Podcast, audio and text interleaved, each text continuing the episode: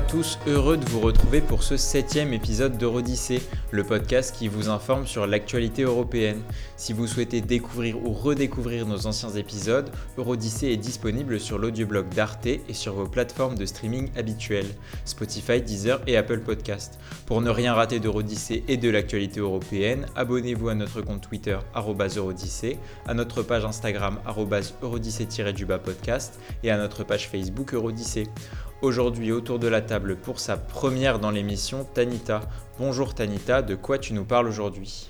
Bonjour euh, Baptiste, bonjour tout le monde. Aujourd'hui je vais vous parler des afro-européens et de ce que ça signifie en termes d'identité européenne et afro.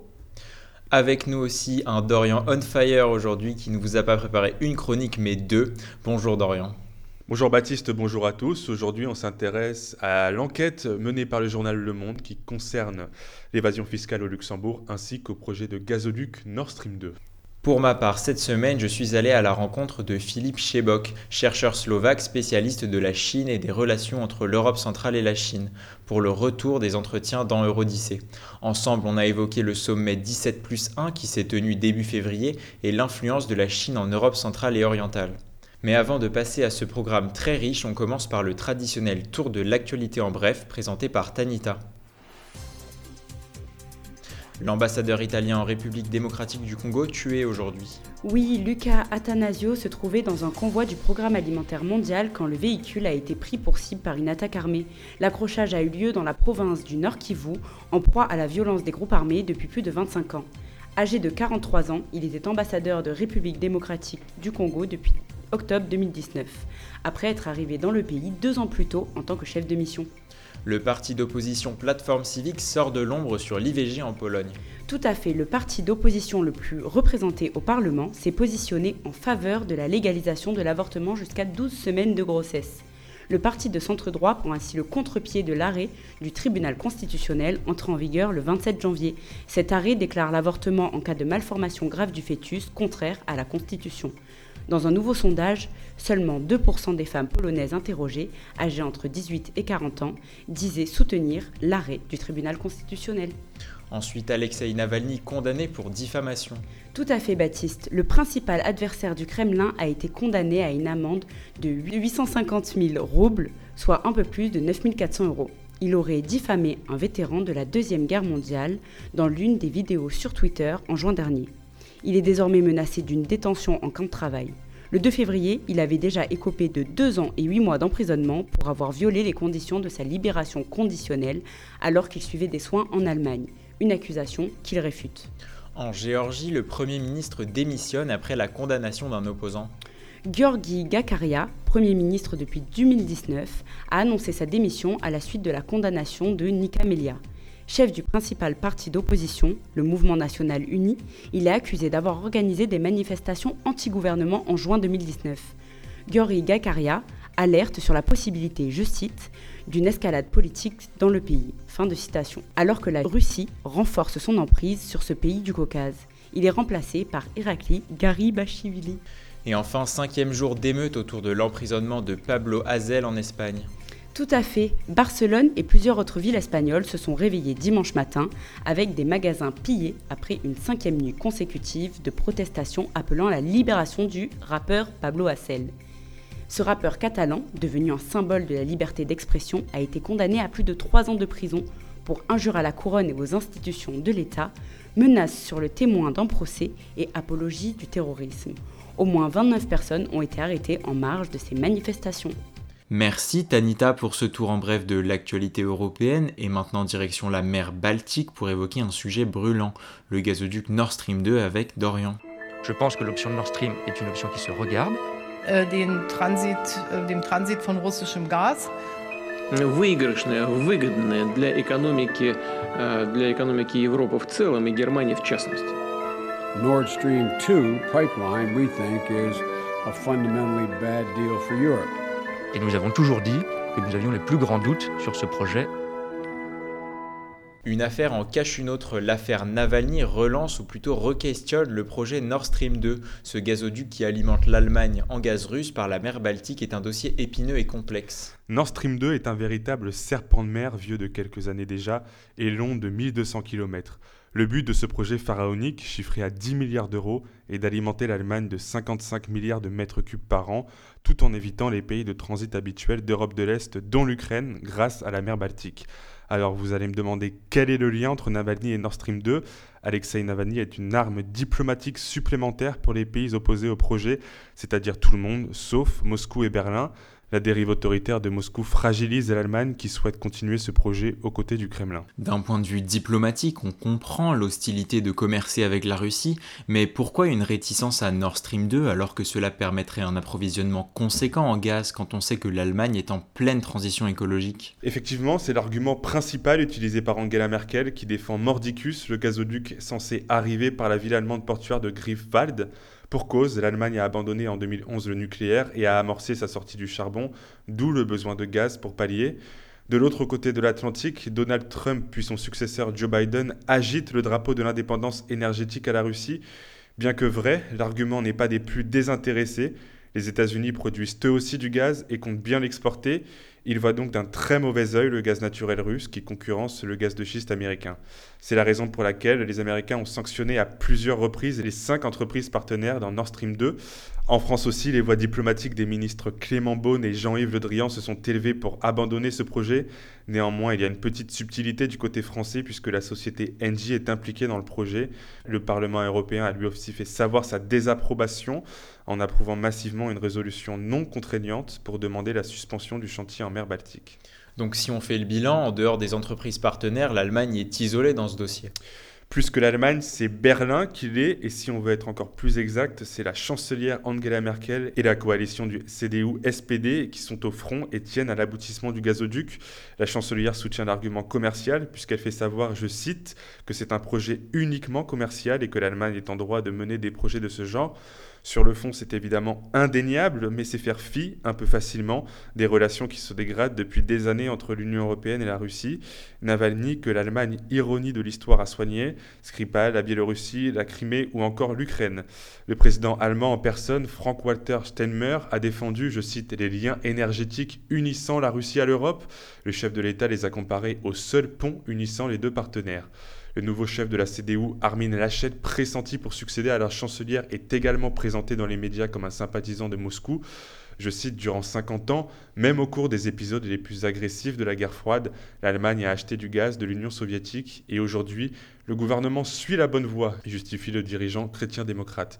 Sur le front intérieur, les Verts s'opposent au projet, à la fois pour des raisons énergétiques, environnementales et diplomatiques. Les écologistes sont susceptibles de former une future coalition de gouvernement avec la CDU, ce qui conduit naturellement le parti chrétien-démocrate à souhaiter l'achèvement du projet avant les élections législatives. Preuve que toute la classe politique allemande est concernée par le dossier, le président de la société Nord Stream 2 n'est autre que l'ex-chancelier social-démocrate Gerhard Schröder, ami du président russe Vladimir Poutine. Et concrètement, sachant que les travaux sont avancés à 94%, de quels moyens dispose l'Europe pour stopper l'ambition germano-russe? Les sanctions, toujours les sanctions, encore les sanctions pour empêcher les quelques dizaines de kilomètres restants de tuyaux de toucher le fond de la Baltique. Néanmoins, nous observons peut-être un franchissement de cap.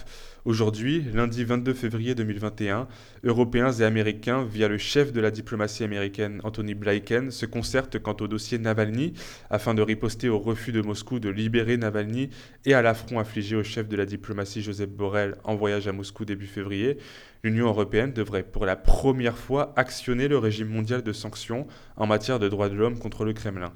Cela se traduirait par l'interdiction pour des oligarques et journalistes russes de séjourner dans l'Union européenne et par un jet de leurs avoirs sur le continent. Cependant, la décision finale revient aux États membres et elle doit faire l'unanimité, rappelle Joseph Borrell. Peu de chances d'aboutir donc. Néanmoins, ces discussions resserrent un peu plus les taux autour d'Angela Merkel. Merci Dorian pour cet éclairage sur les enjeux géopolitiques du gazoduc Nord Stream 2. Direction maintenant l'Europe centrale et orientale où 17 pays ont participé à un sommet avec le leader chinois Xi Jinping pour notre entretien de la semaine.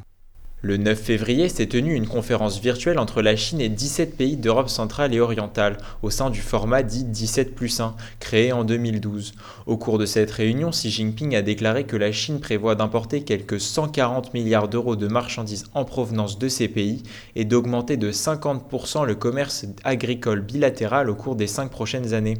Autre objectif, le président chinois a évoqué la possibilité d'une distribution des vaccins chinois contre le Covid-19 dans les pays d'Europe centrale et orientale. La perspective d'un resserrement des liens avec la Chine n'est pas perçue positivement par tous les pays membres du format 17 plus 1. De nombreux pays d'Europe centrale et orientale se sont montrés frustrés par les promesses non tenues de la Chine en matière de commerce et d'investissement et aspirent à des relations plus étroites avec la nouvelle administration américaine.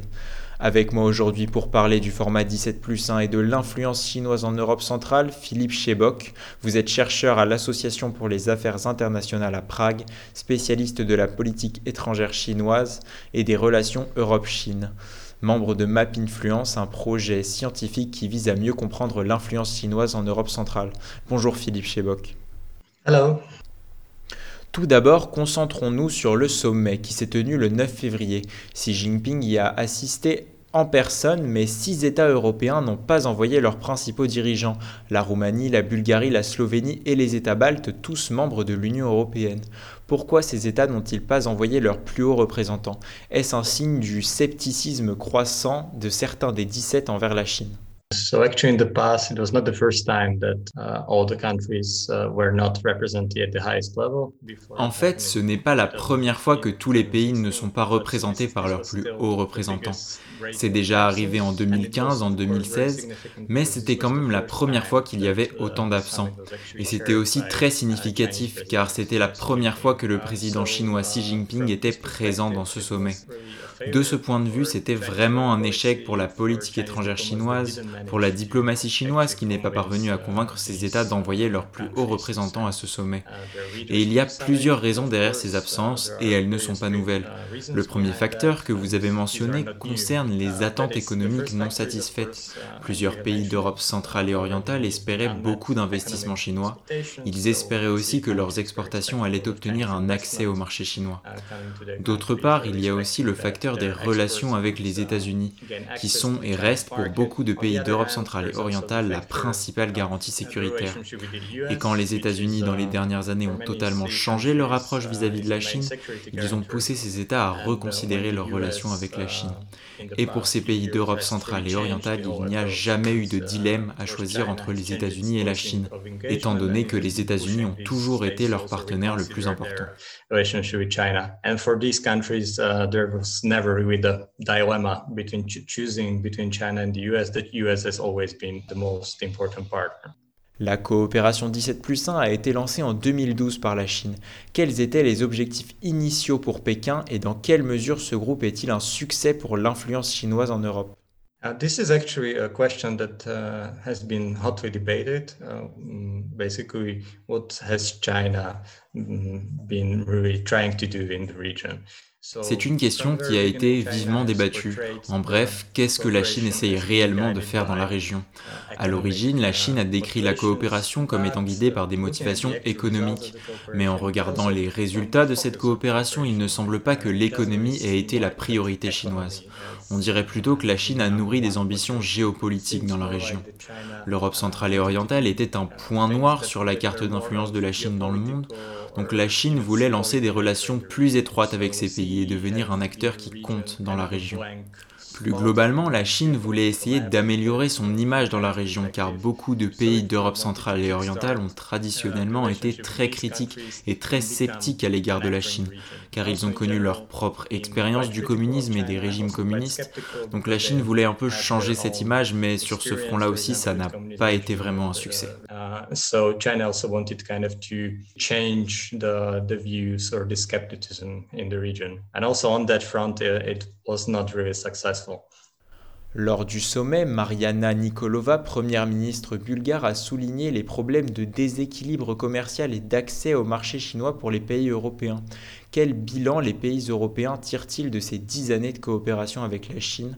Cette coopération a-t-elle été à l'initiative de grands projets d'infrastructures, comme c'est le cas ailleurs dans le monde autour de l'initiative des nouvelles routes de la soie promues par la Chine? Overall, I would say C countries are not very satisfied with the Dans l'ensemble, les pays d'Europe centrale et orientale ne sont pas très satisfaits de leurs relations économiques avec la Chine. Le problème est peut-être que leurs attentes étaient excessives. Au fond, ce sont des problèmes structurels qui freinent les relations économiques entre la Chine et ses partenaires européens. Mais si l'on se replace dans le contexte de 2012, beaucoup de pays d'Europe centrale et orientale avaient souffert de la crise économique. Ils étaient alors à la recherche de nouvelles sources d'investissement. L'économie chinoise était à l'époque l'une des moins touchées par la crise et semblait être une bonne opportunité pour ces pays européens. Mais au final, la Chine n'a pas investi tant que ça dans ce partenariat. Si on regarde du côté des projets d'infrastructure, il y avait aussi des attentes chez les États membres de l'Union européenne. Mais au final, ce que la Chine a proposé correspondait à ses offres ailleurs dans le monde, c'est-à-dire des projets d'infrastructure où des entreprises chinoises seraient employées sur les chantiers. C'est ce que l'on a pu voir ces dernières années dans les Balkans par exemple, dans des pays hors Union européenne. Mais ça n'est pas vraiment possible dans les pays de l'Union européenne. Les régulations y sont plus importantes, il est beaucoup plus compliqué de travailler avec l'entreprise de son choix et les gouvernements ont de meilleures sources de financement que ce que la Chine a à offrir. Mais bien sûr, dans les pays qui n'ont pas vraiment accès aux fonds structurels de l'UE, l'offre chinoise est intéressante et attractive, mais pas tellement dans les pays de l'Union européenne.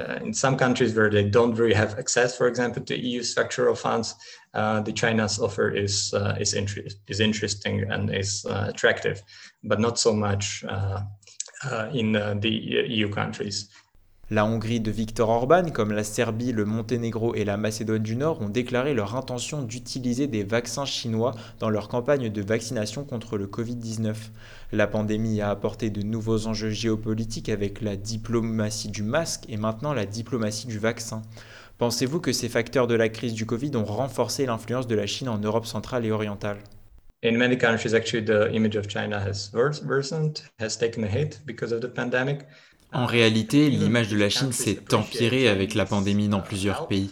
Et même si la République tchèque a apprécié l'aide chinoise, l'image de la Chine s'est malgré tout dégradée. Donc il n'y a pas vraiment de lien de cause à effet entre ces problématiques. Mais la situation est différente en Serbie par exemple, où sur fond de pandémie, l'image de la Chine s'est améliorée. Donc ça dépend vraiment des situations et c'est difficile d'émettre une tendance générale. Dans le cas de la Serbie, par exemple, s'ils ont recours au vaccin chinois, c'est parce qu'ils en ont besoin tout simplement. Ce n'est pas vraiment un choix politique. Bien sûr, l'Union européenne n'a pas été très efficace dans sa propre gestion de l'approvisionnement en vaccins, mais elle l'est encore moins dans la fourniture des vaccins à ses pays voisins non membres de l'UE. L'initiative COVAX ne satisfait pas non plus les besoins des pays pauvres, donc ces pays prennent ce qui est disponible et évidemment la Chine est très contente de promouvoir cette coopération comme une preuve de sa bonté à fournir des vaccins pour aider ses amis partout dans le monde. La Hongrie a approuvé unilatéralement le vaccin chinois et aussi le vaccin russe. D'autres pays de l'Union européenne semblent y réfléchir mais pour le moment il paraît peu probable qu'un autre pays membre de l'Union utilise ces vaccins. Though Hungary has uh, approved it for national use, both the Chinese and Russian vaccines, Some other countries are considering it, but right now it doesn't seem like there's going to be another EU country that will use this vaccines. L'Union européenne a conclu un accord d'investissement avec la Chine fin 2020 qui devrait permettre d'améliorer la balance commerciale entre les deux acteurs. Dans le même temps, 12 des 17 États de ce format 17 plus 1 font partie de l'Union européenne. Comment Bruxelles considère-t-elle cette coopération entre la Chine et 12 de ses États membres, une coopération dont elle est exclue de facto?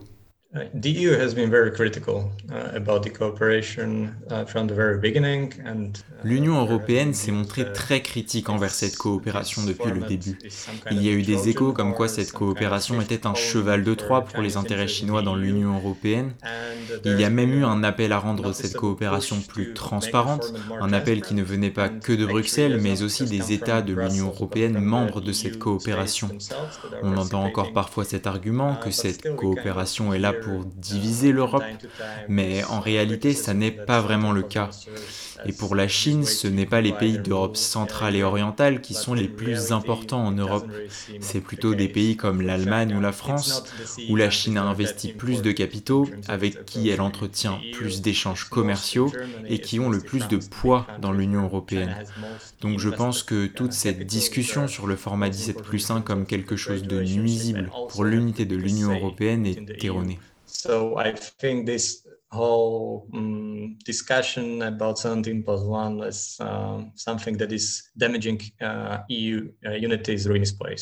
L'Europe est actuellement confrontée à un contexte global de tension entre la Chine et les États-Unis, et les États-Unis restent un partenaire clé en matière de sécurité pour les pays d'Europe centrale et orientale. Que devons-nous attendre de l'avenir de la coopération 17 plus 1 et de l'influence chinoise en Europe centrale et orientale dans ce contexte? It will be very interesting to observe what's gonna happen to the format. Ça va être très intéressant de regarder ce qu'il va advenir de ce format 17 plus 1. On remarque que le document final approuvé lors du sommet ne mentionne pas le prochain sommet. Et je ne suis pas sûr, mais il me semble que c'est la première fois que cela arrive. Et l'on a entendu dire que plusieurs pays pensaient à quitter le format.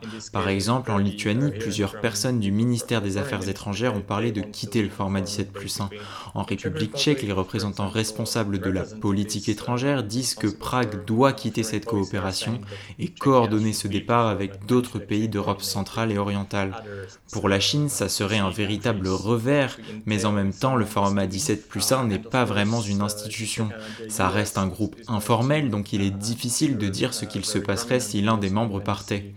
Et bien sûr, comme vous l'avez dit, les États-Unis vont peser dans la réflexion des pays d'Europe centrale et orientale quant à la relation qu'ils doivent avoir avec la Chine. Il est probable que plusieurs de ces pays essayent de coordonner leur politique étrangère avec l'administration Biden, tandis que la France ou l'Allemagne se montreront peut-être plus hésitants à suivre la politique américaine de confrontation directe avec la Chine. Il pourrait donc y avoir des divisions entre l'Europe de l'Ouest et l'Europe de l'Est sur ce point.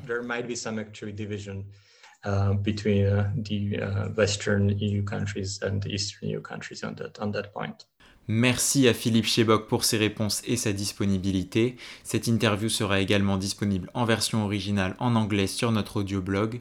Vous pouvez également retrouver les publications de Philippe Chebok en anglais sur la Chine sur le site mapinfluence.eu. Et je me tourne maintenant vers Tanita. Aujourd'hui, tu vas nous parler d'une eurodyssée un peu particulière. Il y a des mots qui ne passent pas. Pour dire qu'à un moment donné... Il ne faut pas raconter non plus des des carabistouilles à nos concitoyens. Hein. En des mots ou signes dans un langage. Non, non, laissez-le Non, non, non Bonjour à tous et à toutes. Oui, Baptiste, je vais vous parler d'une odyssée européenne. L'odyssée d'un mot. Un terme étrange que l'on n'a pas l'habitude d'entendre en Europe, mais qui devient une revendication forte. Afro-européen ou afro-européenne. Avec ou sans tirer, ou bien même afropéen. Certains jugent ce mot absurde, collant des étiquettes inutiles, d'autres le jugent essentiel pour le progrès et la fin du racisme en Europe. La mort de George Floyd a internationalisé une fois de plus la question de la lutte pour l'égalité au sein de la communauté noire internationale. Cela a remis à l'ordre du jour l'idée d'une lutte commune outre-frontières. Venu des États-Unis, comme le mouvement des droits civiques dans les années 60, Black Lives Matter porte la recherche d'identité noire et les nouvelles aspirations politiques que défend la communauté, et en Europe particulièrement. Près de 15 millions d'Européens seraient de descendance africaine, d'après une étude citée dans la Croix le 5 juin dernier. En mars 2019, une résolution du Parlement européen appelle les institutions de l'UE à, je cite, reconnaître les souffrances racistes, discriminatoires et xénophobes des Afro-Européens et à offrir une protection adéquate contre les inégalités pour garantir que les crimes de haine font l'objet d'enquêtes, de poursuites et de sanctions adéquates. Afro-européen. Ce mot devient intelligible dans les grandes institutions de notre continent. Il n'est pourtant pas courant. Il est directement importé des États-Unis, qui qualifie sans lésiner d'Afro-Américains sa communauté noire. Wikipédia nous dit que ce sont des personnes d'origine africaine qui vivent en Europe. Afro-européen désigne pourtant bien plus. Bertoul Borbeck, Fana Noël, militante afroféministe, ou encore Marie Daulne, chanteuse belgeo-congolaise du groupe Zap Mama, se revendique afropéenne. Point commun, ce sont toutes des femmes noires militantes vivant en Europe. Ce mot est avant tout politique. Afro fait référence à la peau noire, comme identité raciale construite. Se dire afro-européenne, c'est donc se faire exister. C'est se réapproprier cette couleur, cette histoire et ce stigmate, et rompre avec le colorblind, cette idée que les couleurs n'existent pas.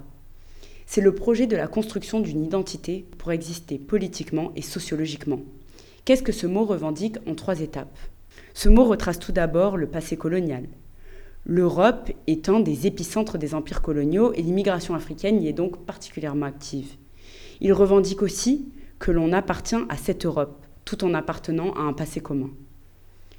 Enfin, se dire afro-européen, c'est aussi aspirer à une communauté noire sur le sol européen, qui reconnaît un vécu politique différent tout en acceptant ses particularités.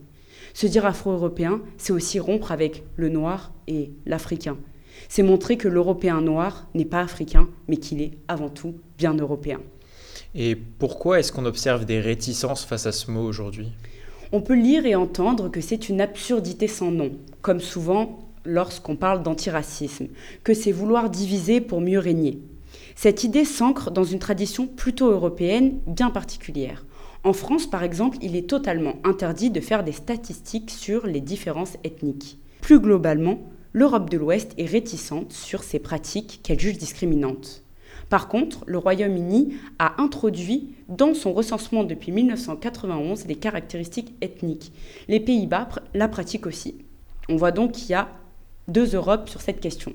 Et finalement, ce qui dérange, c'est de catégoriser des personnes par leur couleur.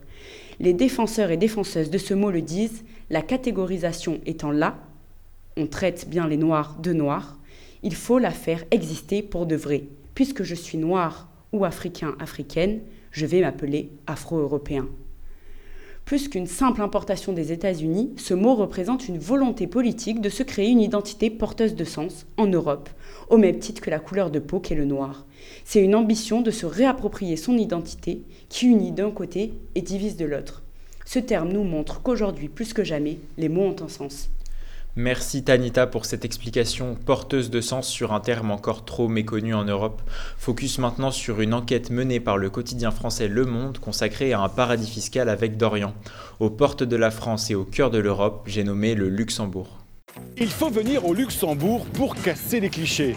Bonjour et bienvenue au Luxembourg, un incroyable talent. Je suis magicien fiscaliste. Ah Ah bah ça, ça peut nous intéresser. Hein. Mon père, qui était banquier, me disait toujours, mon fils, peu importe d'où vient l'argent, l'important, c'est où est-ce qu'il va. C'est que en France, quand il y a de l'argent dans une boîte, eh ben, l'État, il a un peu tendance à se servir. Alors que Luxembourg, Désolé, mais moi je suis le gouvernement luxembourgeois, euh, je coopère avec les institutions européennes et euh, je demande qu'on arrête ça tout de suite. Vous êtes sûr? Ah oui Regardez dans vos poches. Dans son enquête intitulée Open Lux, le journal Le Monde dévoile la place centrale détenue par le Grand-Duché dans les montages financiers visant à échapper à l'impôt. Pudiquement, le Luxembourg se décrit comme un centre financier international, mais la radiographie financière qui est Open Lux nous rend compte de l'ampleur de l'évasion fiscale. Au total, ce sont 6500 milliards d'euros d'actifs qui sont détenus par des sociétés offshore soumises au droit fiscal très avantageux du Luxembourg. Les Français figurent à bonne place puisque détiennent au total 17 000 sociétés. Ce manque à gagner de plusieurs milliards d'euros de recettes fiscales est un trou dans les caisses des États, un trou dans lequel disparaît, par exemple, l'espoir d'une politique de santé capable de gérer une crise sanitaire. Pour enquêter, les journalistes du Monde ont collecté des données publiques disponibles et gratuites à partir de deux registres, celui du commerce et des sociétés, le RCS, et le registre des bénéficiaires effectifs, le RBE. Mais concrètement, comment fonctionne un montage financier et quel intérêt ai-je à créer une société luxembourgeoise? Tout d'abord, le choix du Luxembourg est plutôt pertinent puisque le pays bénéficie des deux avantages traditionnels d'un paradis fiscal, un taux d'imposition faible et une opacité sur les titulaires de comptes et de sociétés. Cerise sur le gâteau, notre petit voisin dispose d'un savoir-faire en la matière et d'une stabilité politique et surtout économique. Concernant le fonctionnement d'un montage financier, il existe, de, multiples façons, mais je vais vous exposer un exemple simple. Monsieur Eurydice est un chef d'entreprise français qui détient plusieurs sociétés domiciliées en France, générant un tel chiffre d'affaires que Bercy l'impose de 30%. Monsieur Eurydice considère que c'est un vol sans nom et que l'État n'a pas à ponctionner son argent durement gagné. Malin, notre cher monsieur, demande à un cabinet spécialisé de lui créer une holding au Luxembourg. Cette holding qui n'a pas d'activité économique réelle et se résume concrètement à une boîte aux lettres, détient des parts dans ces différentes entreprises en France.